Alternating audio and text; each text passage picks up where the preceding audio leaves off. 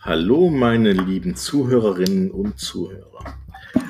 Herzlich willkommen auch meine Zuhörer von der Gerichtsbarkeit, aber auch vom Landeskriminalamt, sehr geehrter Herr S.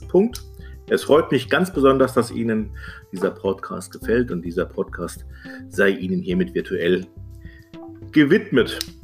Also, was war gewesen? Es war viel gewesen, viel zu viel, als was ich so schnell jetzt eigentlich ähm, erzählen könnte. Die Zeit rennt ja immer sehr, sehr schnell. Was war in den letzten Tagen entsprechend gewesen? Ähm, was ist mir da noch in Erinnerung? Eine Verhandlung passt zu Karneval. Tat, Vorfall war gewesen vor fast genau einem Jahr, gestern vor einem Jahr, am sogenannten fetten Donnerstag, waren die Mandanten in Saarbrücken im Rathaus gewesen zu einer Faschings-Karneval-Veranstaltung. Ich sage immer noch Karneval und nicht Fasching, weil ich ja kein Saarländer bin. Also eine Karnevalsveranstaltung und es ging feuchtfröhlich her und wie es halt so ist, wenn die Veranstaltung vorbei ist, bekommt man was? Man bekommt Hunger, Durst und geht in das nahegelegene McDonald's in Saarbrücken. So war es entsprechend geschehen. Also man geht da morgens rein ins McDonald's. Das war entsprechend voll gewesen, weil natürlich faschen viele Leute gehen rein und es kommt, wie es kommen musste. Der eine schubst den anderen. Die Parteien kennen sich nicht. Man schubst sich einfach mal gegenseitig, so wie sie es halt gehört, hin und her geschubst und irgendwann kommen die Retter oder Nicht-Retter und es artet vollkommen aus. Jeder wird geschubst und irgendwann entwickelt sich aus einer solchen Schubserei unter zwei Personen eine gepflegte Massenschlägerei äh, unter welcher Leute zu Boden gehen und eigentlich keiner mehr genau weiß, was entsprechend gewesen war. Problem an der ganzen Geschichte ist, dass mein Mandant beanzeigt wurde, der Täter gewesen zu sein, obwohl er derjenige war, der eigentlich am Boden lag aufgrund eines massiven Schubses. Naja, auf jeden Fall wurde er entsprechend von der Staatsanwaltschaft angeklagt, er habe einen Mitarbeiter von McDonald's geschubst und geschlagen und was auch immer. Es kommt, wie es dann entsprechend kommen muss. Wir haben eine Hauptverhandlung.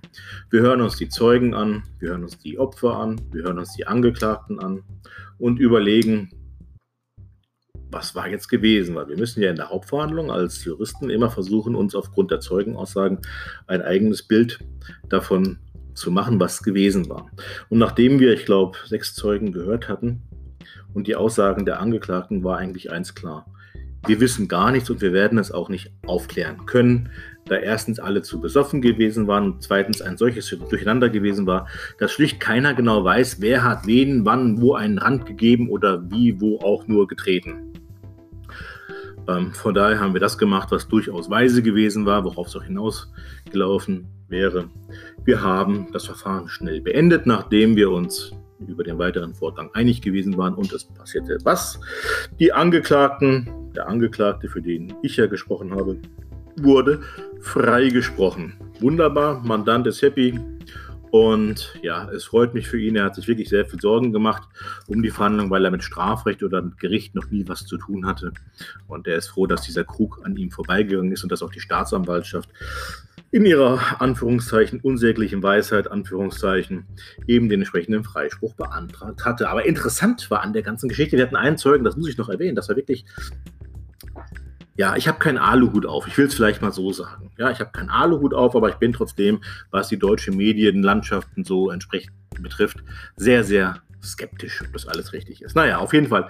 Ein Zeuge war afghanischer Herkunft. Er kam als Flüchtling nach Deutschland. Es sei ihm entsprechend gegönnt, wenn er vor Krieg und Terror flüchtet.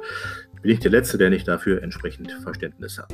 Ein junger Mann, ich weiß nicht, wie alt er war, keine Ahnung, Mitte 20 irgendwas würde ich mal tippen.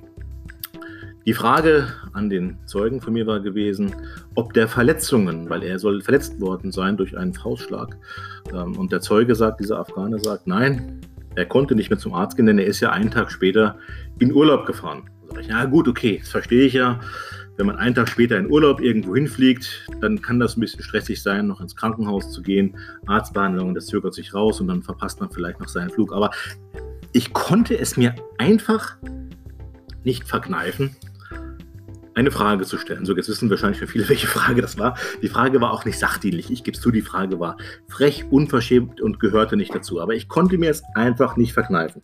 Und die Frage war gewesen an den Zeugen, sag mal, junger Zeuge, junger Mann, wohin fahren Sie eigentlich in Urlaub? Jetzt könnt ihr mal raten, wohin er geflogen ist. Eins, zwei, drei, genau, nach Afghanistan. Worauf ich, ich kann es mir nicht verkneifen. Ich gesagt habe, ich verstehe es nicht. Ja? Du kommst als Flüchtling in das sichere Deutschland, um vor Krieg und Terror zu fliehen oder weil du da gesucht wirst oder keine Ahnung, was in dem Asylantrag drinsteht, weiß ich nicht. Aber mir geht es ums Verrecken nicht ins Hirn rein, wie man dann in das gleiche Land, aus dem man flieht, fliehen muss, dass man da einfach in Urlaub hinfährt. Das begreife ich nicht. Und das ist für mich ein, ein Spiegelbild der Gesellschaft, etwas ad absurdum geführt. Und ich weiß nicht, ob mir das jemand erklären kann, aber wenn ich doch aus einem Land flüchte, weil ich sage, ich muss hier raus, es brennt, ja, es wird gebombt, ich werde von der, was weiß ich, Polizei verfolgt, die wollen mich unschuldig vierteilen oder was auch immer. Warum macht man in einem solchen Land dann Urlaub und bezieht parallel dazu noch bestenfalls Leistungen vom Jobcenter? Ich verstehe es einfach nicht. Aber es mag sein, dass ich dafür einfach zu alt bin. Ich bin ja, das ist nun mal so ein alter weißer Mann. Ist auch so ein neuer Begriff in der Medienlandschaft. Ja, ich bin ein alter weißer Mann. Ich verstehe es einfach nicht. Vielleicht kann mir das mal jemand einfach entsprechend erklären. Ja, das war es auch schon soweit. Weiter möchte ich euch nicht langweilen. Über Kommentare freue ich mich natürlich. Alles Gute. Bis dann dann.